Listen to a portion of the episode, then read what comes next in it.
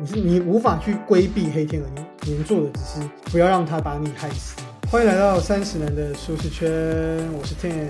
我是 Daniel，哎、我发现我们好像很久没有用那个不同的开场，之前一一一开始都会想一些特别的，后来又懒得想，哈哈哈哈哈哈。之前好像有几次故意录一个很很低潮、很很 blue 的开场，然后就有观众说你在干嘛？你家里出事哦？但是我们之前也有什么用什么文什么不同语言呢、但后来发现哦，我知道后来我们语言用完了。对啊，没啦，我们的库存已经用完了，现在还在学新的。你不是会那个西班牙文吗？你不会吗？我不会我只会欧拉。哦，你不会哦，我学我我学会一个新的，这夏威夷有学，到时候开场再来跟大家讲。好，那我们今天要来讲这本是呃，我知道这本书很久，我想大家应该也都听过，多少听过这本书的名字很久，算是久仰大名，可是一直都没有找时间，没有机会把它找来看，然后再加上它也蛮厚的，然后也蛮硬的，迟迟的就一直都没有做这本书的一个节目，那一直到这次终于决定这一集，不知道 Team 最早是在哪里听到这本书，但是我最早是听古埃跟 Mula 在讲这本，因为这本好像对有很多观念可以套到投资。金融衍生商品的上面去操作一些心法。我记得那时候在讲资产配置跟避险什么的，对啊，而且作者本身其实也是做这一行的，他是什么交易员什么的。嗯，对，所以他背景也是类似，所以然后再加上作者的几本著作，等下会讲到，都还蛮有名的，所以一直都算是一个非常知名的一本书啊。等下讲，一定大家都听过，这本书叫做《反脆弱》，是不是大家都有听过？一定有听过，对啊，这多少多少没看过，没吃过猪，也看过猪走路，是吗？Something like that，哎，有类点忘记似了，是这样。我也忘记没吃过猪肉，也看过，哎，没看过猪走路，也吃过猪肉啊！谁谁看过猪走路反正就是多少听过了。然后，整本整本书名叫做《反脆弱》，脆弱的反义词不是坚强，是反脆弱。哇，英文我其实有点不确定我有没有念错，诶，是不是叫 anti-fragile？对吧？是吧？Things that gain from disorder，disorder 就是失序的意思。作作者其实我本来就知道他的 last name，因为古玩很常讲，一直讲塔雷伯塔雷伯嘛，是作者他他全名是叫纳西姆尼可尼可拉斯塔雷伯，还蛮长的名字。哎反正大家记得塔雷伯就好了。什么纳西，很像那个那个蚁王的那个名名字，什么一什么栏目，什么我不知道。然后这 都是 S I M 结尾，所以就什么什么什么姆这样子，什么西姆这样。大块文化在二零一三年七月出版的，所以有一段时间了。但一直都算是蛮经典，然后蛮畅销的一本书了。那这次呢，这本书总共有六百七十六页，非常的厚，好像比是比那个之前我们杂讯还还厚啊。我们不可能短短节目全部讲完了，所以这次呢，我们会聚焦在前三章的内容，嗯，这样子有点像是一个给大家一个导读，然后大家有兴趣可以继续的再阅读后面的内容。先来介绍一下这个作者 塔图姆哦，塔图姆塔雷伯 亚，塔你说亚图姆法老王哦？塔图姆是那个啊 Jason Tatum 的那个哦，中国那边都翻塔图姆哦是哦，啊，最近看太多 NBA，塔雷伯啊，不是纳西姆塔雷伯，不是塔图姆哈、他的专业领域是在几率不确定性这种相关的研究问题。嗯，想当然嘛，他是高学历人士嘛，就是华顿商学院气管硕士，然后还有巴黎大学的博士。他刚刚听有讲到嘛，他在当计量交易员，我不知道这算是股票交易员还是其他类似的，反正他当了很久。对啊，我我也我也不确定跟一般交易员有什么不同。反正九成九成九可以确定他是会技术分析的人啊，因为它是计量交易计量就是要做很多统计相关的。是不是一种交易方式啊？是不是那种什么不知道什么跨在什么什么国外有讲过？这是不是一种用程式去算什么？不知道啊。对啊，应该应该是用公式去推趋势啊。如如果大家有认识什么清大计量财务金融，那应该他们就会懂。有之前考考不上，好，交大运管 没有没有没有没有，只会算红绿灯而已。他有两本非常有名的书，就除了反脆弱这本，不过我们还没有机嗯会跟大家介绍。就有一本叫做《随机的致富陷阱》，有一本叫做《黑天鹅效应》。哦，黑天鹅效应大家应该也有听过，对啊，它有拍成电影嘛？黑黑天鹅那个电影 是吗？纳塔利纳塔利波特曼曼不是那个黑天鹅，不一样，那个是黑天鹅，这个是不一样的东西，这个是黑天鹅效应，完全不一样，完全不一样。大概就是这样子。反正大家要记得，塔雷伯他是他对世界有很大的贡献啊，他是很有名的思想家。对，然后他最强调的就是他现在在学校里当教授研究的主题，其实也是关于不透明之下的决策。他主张人类就没有办法去做一些预测，活在一个很随机的世界，然后我们这些东西是难以去做预测，也没有必要去做预测，因为通常一般学者都会希望可以预测，或经济学家提出很多模型啊，可以预测未来。就没想到他既然是说没有办法预测未来，我们该做的应该是去避开黑天鹅的发生，就是他的想法嘛。他应该很讨厌 Ray Dalio，因为 Ray Dalio 就是很喜欢预测。书里有其实有讲到 Ray Dalio，他应该蛮推崇这个人的。哦，是啊，我以为还是他书上写推崇，然后其实私下的时候，哎，Ray Dalio bad，应该不会吧？他们也许某个地方有交叠之处，肯定有。刚差点讲交合，有交叠之处，他某些思想上应该有交叠的地方。嗯，就比如说对于。避开风险这件事情，这个等下后面节目也会讲啊。那肯定，那肯定在投资上，对，在投资上怎么样去避掉下档的这个风险，这点他们两个应该是有重叠的。嗯，对。讲完了这个作者跟书之后呢，那接下来我们就要来，首先当然就要来讲到底什么是反脆弱。我们讲了这么久，都还没讲到到底什么是反脆弱，大家应该很好奇这个 anti-fragile 到底是什么意思。所以我们先从一个问题开始，Daniel，你觉得脆弱？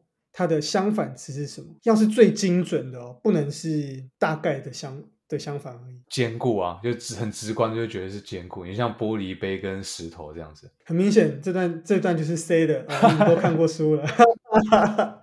但没有，我的意思说，对啊，我是 Daniel，应该是假设自己在还没看这本书之前的想法。看这本书之前，我也觉得脆弱相反就是坚固嘛，很明显嘛，对不对？对啊，大家应该都这样觉得。不过作者这边他要的是一个最精准的定义。坚固，它的确是算是相反，它算一个广义的相反词，它不是一个最精准的相反。因为是为什么呢？因为假设说脆弱，比如说一个玻璃好了，它被放放在箱子里，它会写说易碎品嘛，对不对？对，请小心轻放嘛，对不对？嗯。可是坚固的东西，它会写什么？它什么都不会写嘛，就是一般的东西嘛，它不会写说请用力摔它。可是作者就认为说，那这样不对啊。如果说脆弱，它是一个负。因为它要小心轻放，如果没有轻放就会碎掉。它的相反应该是，如果我们去摔它，应该要是会变更坚固，这样才对吧？负的相反应该是正啊，坚固只是一个中性啊。因为你把你假如说是一个铁碗哈，你去摔它，它就是没有坏掉而已啊。可它不会变成一个更更厉害的碗。可是脆弱的东西摔下来会破啊，所以他觉得那这样负的负的相反应该是正，负的相反不是零啊，所以觉得这样不合理。他自己创了，但是但因为没有英文没有这个词可以形容。像中文好像也几乎也找不到类似的词，所以作者就自己发明了一个 anti-fragile 这个词，脆弱的相反。所以这个书名其实英文、中文书名这边就写了嘛，脆弱的反义词不是坚强，是反脆弱。所以说反脆弱这个特性呢，如果我们刚刚所讲到，它受到的伤害应该会反而更强大，而不只是不受损伤而已。就是比如说像凯多，可能就是很坚固，因为打他都不会死嘛。可是鲁夫他就是越打越强，被打，对他被打之后摔倒，哇，变更强，这样，哇，浴火凤凰这样。那这边作者提到一个叫做毒物兴奋效应的这种这个概念，他是说我们人体会去过度补偿。作者在这边讲到说，他其实说人受到一些伤害的时候，其实不是说我们去成功的调试，而是我们的身体会有一个过度补偿的一个机制。对，就举例来说，比如说像古代的那个皇帝，他为了避免被人家暗杀。所以他就会每天吃一点毒药，吃一点毒药，但但你不能吃太多啊。假如说你人体可容纳的毒是什么二十克，就一吃就吃二十五克你就挂了，他看看不行。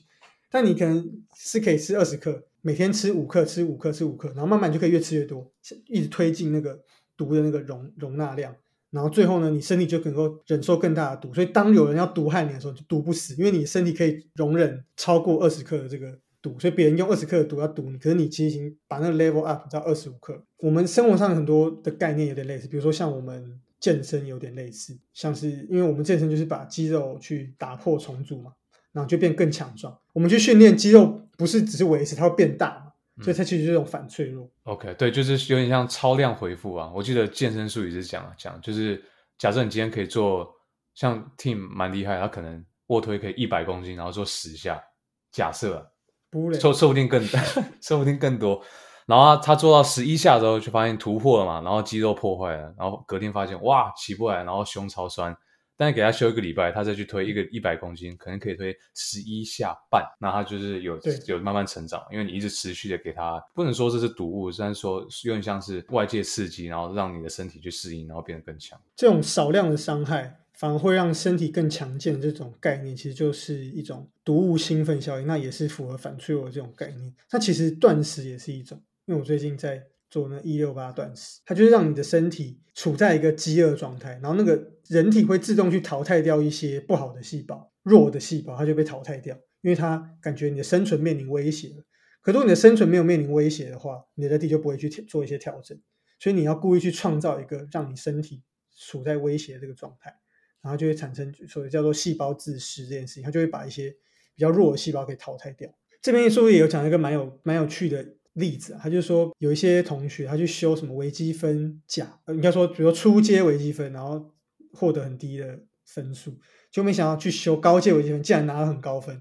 因为反而这个修难的课，反而他更警觉，然后更觉得很难，所以他反而花更多时间去，反而更专注，然后反而让成绩变好。然后另外一个例子是交通耗资的例子，他就在讲说，其实呃国外不知道荷兰还是哪里，就有有试过他们去拆除路边的一些交通耗资，一些简单的什么左转右转，还是哪一个地名什么标志拆拆掉，就没想到驾驶员反而更专心，然后使得这个交通事故反而降低了。这个在台湾行得通吗？可是猜猜看，有有一件事情很重要，就是说速限是不能拿掉那肯定的啊、所以牵扯到后面讲的，就是说不是去，就我们不是去规避所有的干预，而是去留下基本应该要的干预。所以他说有些号字不是那么重要的可以拿掉，会让人变得更专心。可是比如说像速限这个东西，因为驾驶常常会没有注意到自己已经开太快了，所以必须限制那个速限。这个东西是一个一定要守住的，因为如果这个东西没有做到的话，会产生整个毁灭。那我们接下来来带大家看几个书里提到很有趣的例子。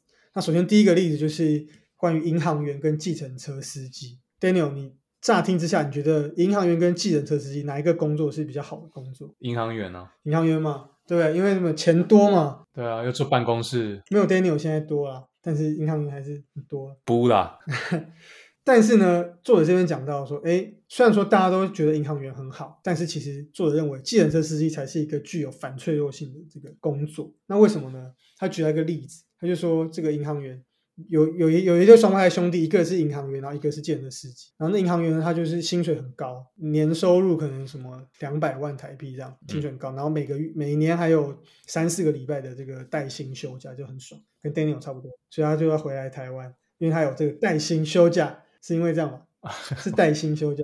我没有休假，我只有休，我其实只有休五天而已，然后剩下都要上班。哦，真的假的？对啊我以为你是纯休假哎。没有啦，到时候如果要去你家住，我还要半夜上班。OK 啊，OK 啊，还是我们跟你一起上班，一起跟你开会，我们提供我们的台湾历史的意见。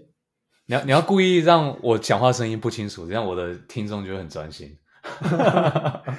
那他讲到说，银行员的工作算很好嘛，然后计程车司机就是很累，有时候载客量多的时候，也，可能收入还不错。可是如果有时候不好啊，下雨天或是遇到什么什么状况的时候，哇，这个收入就很差。就像之前遇到疫情的时候，我靠，计程车整个非常惨。可是他这边讲到说，其实虽然是这样，可是呢，银行员有一些潜在的风险，这个是没有观察到。那就是当今天比如说上面说要裁员的时候，那银行员立刻就会被裁员，他收入立刻就会变成零。但计程车它虽然很累，它虽然天天都要跑车，它可能一年可能只休息个几天而已，它全年无休都要跑。可是呢，然后他每天的收入是波动的，可其实一整年下来，他的收入是会接近这个银行员的，因为他有时候多，有时候少嘛。那另外就是呢，面对一些风随机的风险的时候，一些黑天鹅事件的时候，银行员是完全无法面对的。他被裁员就被裁员，他如果中年被裁员，他也没办法做别的工作。可是计程车不会，他可以一直开，他想去哪里开就去哪里开。嗯面对一些风险的时候，比如说今天哎他们去调整，哎今天载客量不好，他明天就跑去另外一个，那可能换 B 地点可能比较多客人嘛，他可以随时去转换。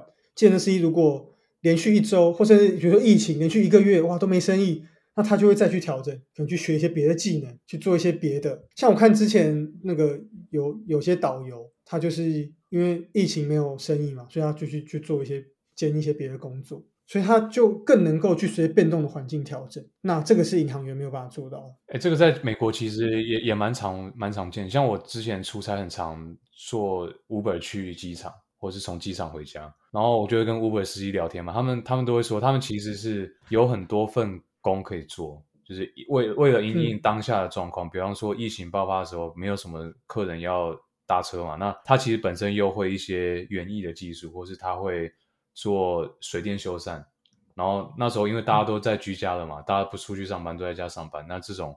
需求量就会相对增加，因为你使用水电的几率变高了，所以它变成它有另外一套技能可以去对应当下的环境。虽然说它的像你说的收入很不固定，有时候可能根本就没客人，但是这样其实它有一个随机性，反而可以更弹性的应对外面。环境的影响，像银行员就没办法去做水电嘛。可是认识了这个 Uber 司机，他就可以做不同份的工作。不过这里不是鼓励大家去做司机啦，这中间还有很多，还是有很多其他的细节。只是作者这边想要强调的概念是这样：他是自己的雇主，他能够自己做一些这个选择。那他在面对变动性的时候，能有更多的抵抗力，相较于。在组织里面的一个的一个小员工，嗯，但是呢，一般我们常常会忽略这件事，我们都会觉得说，你当银行员比较好，福利比较好啊，然后工作比较稳定啊，比较单一啊，比较坐办公室不会累啊什么的。可是我们却忽略掉了这个潜在的风险，这个是大家要注意到，这也是作者挑出来说大家没没有想过的事情。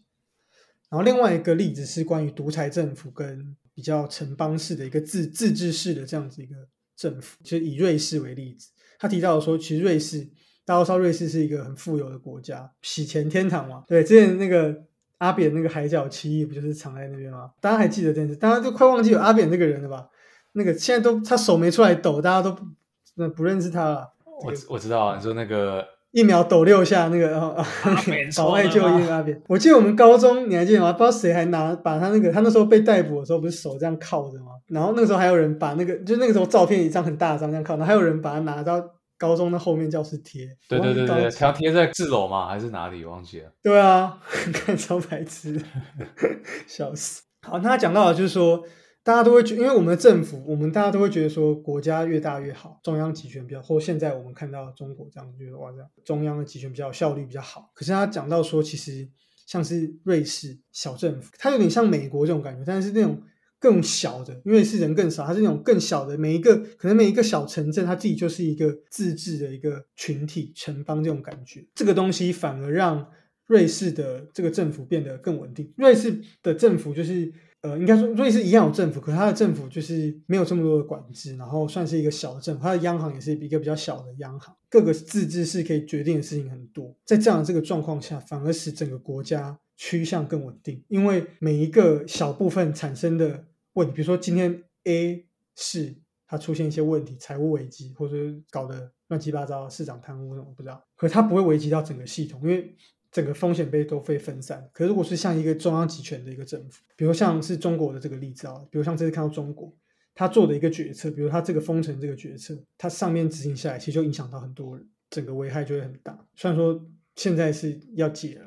很开很开心是要解开，很开很开心，脸脸上看起来不太开心啊。没有啊，我是说真的真的，因为太多人因为这个，不知道你之前有没有在看到那个这什么什么烧，我知道啊，我知道啊，白纸革命嘛。所以所以，然后另另外就是像全球的经济的体制，其实也也是一种比较脆弱的体制。书里有讲到说，比如像像我们整个世界经经济体都是联动的，所以你看。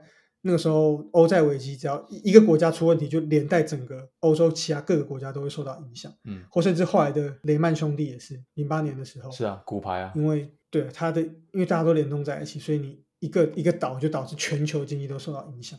那这个就是作者认为没有反脆弱性的一个体制，有一个反脆弱性的体制不应该产生这样的问题。所以呢，这种小规模的，它有一点点不稳定，反而可以带来一个整体的稳定，各个地方的一些起伏会被抵消，或它的。错误呢不会扩及到危害到群体，大家群体反而可以从这个错误去做学习。嗯，那另外作者也提到了一个航空公司的例子，他有讲到说，一天到晚都有飞机坠机嘛，可是这个单一的坠机事件不会影响到别人，就这个一个坠机，它就是死这这一些人嘛，它不会影响到其他的人，它这个航空公司坠机，它不会影响到其他航空公司嘛，那其他航空公司反而可以从这这个航空公司坠机而学习到更多东西。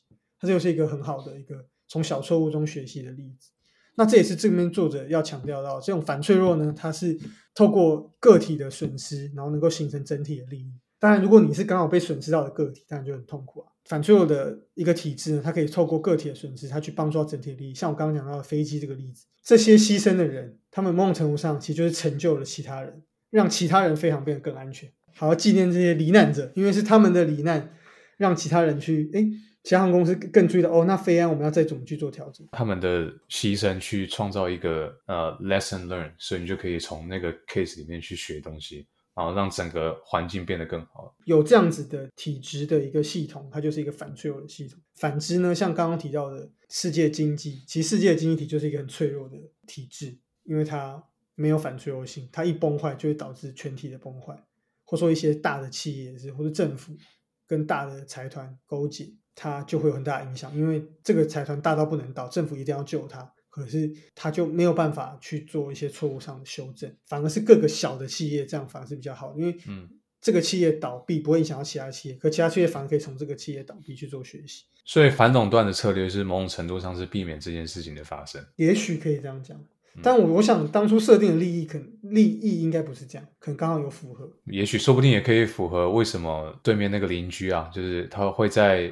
他们国内的一些企业准备越来越大的时候，就开始断手断脚，有没有可能他们是因为蛮脆弱？我反而觉得他们是一个脆弱的体制，没有办法做任何的错误的修正啊。从这次封神就会看，就是哦，对啊，弹性很差。这个庞大的国家没有没有办法做任何的，而且作者其实在里面还有书中有提到一个蛮有趣的观点，是他认为巨大的这些不论组织或什么都要分裂的，因为越来越大越越越没有弹性了，越大反而是越不稳定。所以以上啊，大概就是反脆弱的概念了。我想大家应该。应该可以了解，应该不算太复杂。其实从这个反脆弱这边，其实讲回自身，其实从这个概念，从看这个书，我也想到，我也边看我就边反思很多我自己的，呃，不论是生活啊，或是财务啊，或是各式各方面的一些工作上面的一些，嗯，决策到底有没有符合反脆弱？那我就想到了几点。那第一个就是，我觉得，因为我自己很爱规划嘛，大家听我们节目应该。听过很多事，应该都知道。但是作作者这边有提到，因为作者就是很觉得是没有办法规划的，这世界就是一个非常随机的一个状态。你是你无法去规避黑天鹅，你无你无法预测到黑天鹅要发生，然后去规去完全避开它，这是不可能的。你能做的只是不要让它把你害死。所以他这边讲到说，其实我们这么仰赖规划，是因为脆弱。政府会仰赖规划，是因为政府很脆弱，因为政府没有面对黑天鹅的能力。更需要仰赖规划，所以就有讲到说，比如说你就是你超级有钱，你其实一点都不会担心生活上的一些风险的发生，因为你很有钱嘛，什么问题都能够处理。可如果你今天是有一点负债，或是已经过得很拮据了，你一定要好好预测，而且最好是你预测都准，因为一点点的偏离你的预测，你都会产生很大的影响。所以这也是为什么像很多人可能他结婚了有小孩了，就会越来越被绑住啊，因为在工作上也没办法做很大的调整或什么，因为你有太太多。太多困住你的东西，房贷啊，小孩啊，让你增加更多脆弱性。我没有要 diss 生小孩的人，身边很多朋友。我刚刚差点就想说，你是在讲我们那个高中同学？不是，但是不过这是确实啊，就是有小孩当然很多好处啊。另外就是关于前面提到了嘛，很多小波动反而可以带来稳定。那这边作者就有讲到说，如果你要有反脆弱性的话，你就必须要喜欢这些波动，接受这些错误，让这些小错误变成你的养分。所以这也是我自己要去学习，因为我很讨厌错误。我希望就是每件事情都很完美，不要出错，都不出错反而是不好，因为你都不出错，你就不可能做出什么很大的成绩嘛。你该做的应该是错。但你不要犯第二次错，所以你应该要很开心的接受错误，因为每一次的错误都让你变得更强。其实我可以补充一下 Tim 讲的这一点，就是喜欢错误这件事情，我我可以把它改他的一点语义，然后可能可以我会说，我喜欢在小事情上出错。以前考试的时候小考，你同一个观念，同一个考题，你在小考出错跟在只考出错，那这个代价不太一样嘛，对不对？没错，对啊，所以才说喜欢错误 OK 啊，但如果它是发生在你平常小小的事情上，那更好。像说你的简报上有一点点 typo 或者打错字，可能拼错，那你是在 rehearsal 就是在组内互相简报的时候发现，跟你直接在客户简报上的时候发现，这个就不一样嘛。对，如果如果你在平常的时候就已经发现到，就可以让你有反脆弱性，你可以。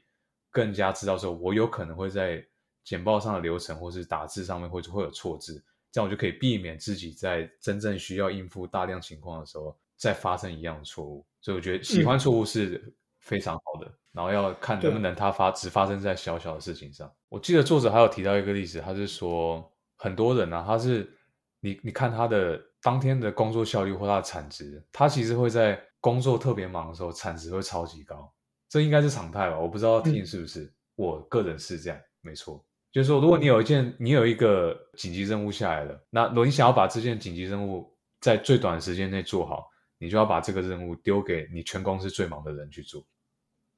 有有，我之前有听过这个说法，就是把事情交给最忙的人，嗯，因为他会最有效率把它做，因为他很忙。对你交给很闲的人，他要做很久；你交给很忙的人，他反而会最有效率把它做。真，的，所以你就看你把事情丢给那些哎，平常可能在公司追剧那种人，他可能会哎，我我先把这集看完，我再去做。那你等的时间就长了嘛，就是这是一个嗯常态，我觉得很有意思。但是这件事情，如果你是员工的话，这会造成你，因为你知道你工作很忙的时候，你才会有特别高的产值。你会不会习惯等工作一直堆积、堆积、堆积到你很多事情的时候，你才开始做？就这可能会造成一个负面效应。我个人有时候会这样，我会觉得，哎，事情还没有那么多，所以先可以先稍微 hold 一下，然后等真的事情超多的时候，再把一次把我的工作效率拉高。我最近有这样子，这这是一件不好的事情，就提醒大家不要这样做，因为这样可能会衍生成拖延脑，就是斗士脑的感觉。这边为什么跟反脆弱有关系？是你要思考你平常没有什么事情的时候，你就要思考你的产值高不高这件事情。你要为了能应付你工作很多的时候，你还是可以保持很高的效率。哦，我要讲的是这个哦，OK OK，没有这么多事情的时候，你就要确保你的产值很高，因为你不知道什么时候黑天鹅发生。黑天鹅发生在工工作的职场上，可能是突然你一天可能只能处理五个 case，有一天他直接来六十个，那怎么办？就是你要能应付这种状况。大概是这样啦。以上大概就是对啊，我们生活上遇到的一些跟反脆弱有关的例子，大家也可以试着去把这个概念看运用在生活或者工作上。讲完了反脆弱的概念，那到底要怎么样的去说对抗吗？又或者说去适应、去获得反脆弱的能力呢？诶，那就是我们下一集要讲的内容啦，那就要准时来收听我们的下一集。且待下回分享。好，那今天节目就到这边啦。喜欢我们的听众，欢迎到 Apple Podcast 或是 Spotify 给我们五星评价。也欢迎到 IG 私讯我们哦。然后最近刚过完年嘛，这个上架时间是刚过完年。如果大家觉得好像过年突然觉得负担很重，身体又吃了太多东西，然后很肥怎么样？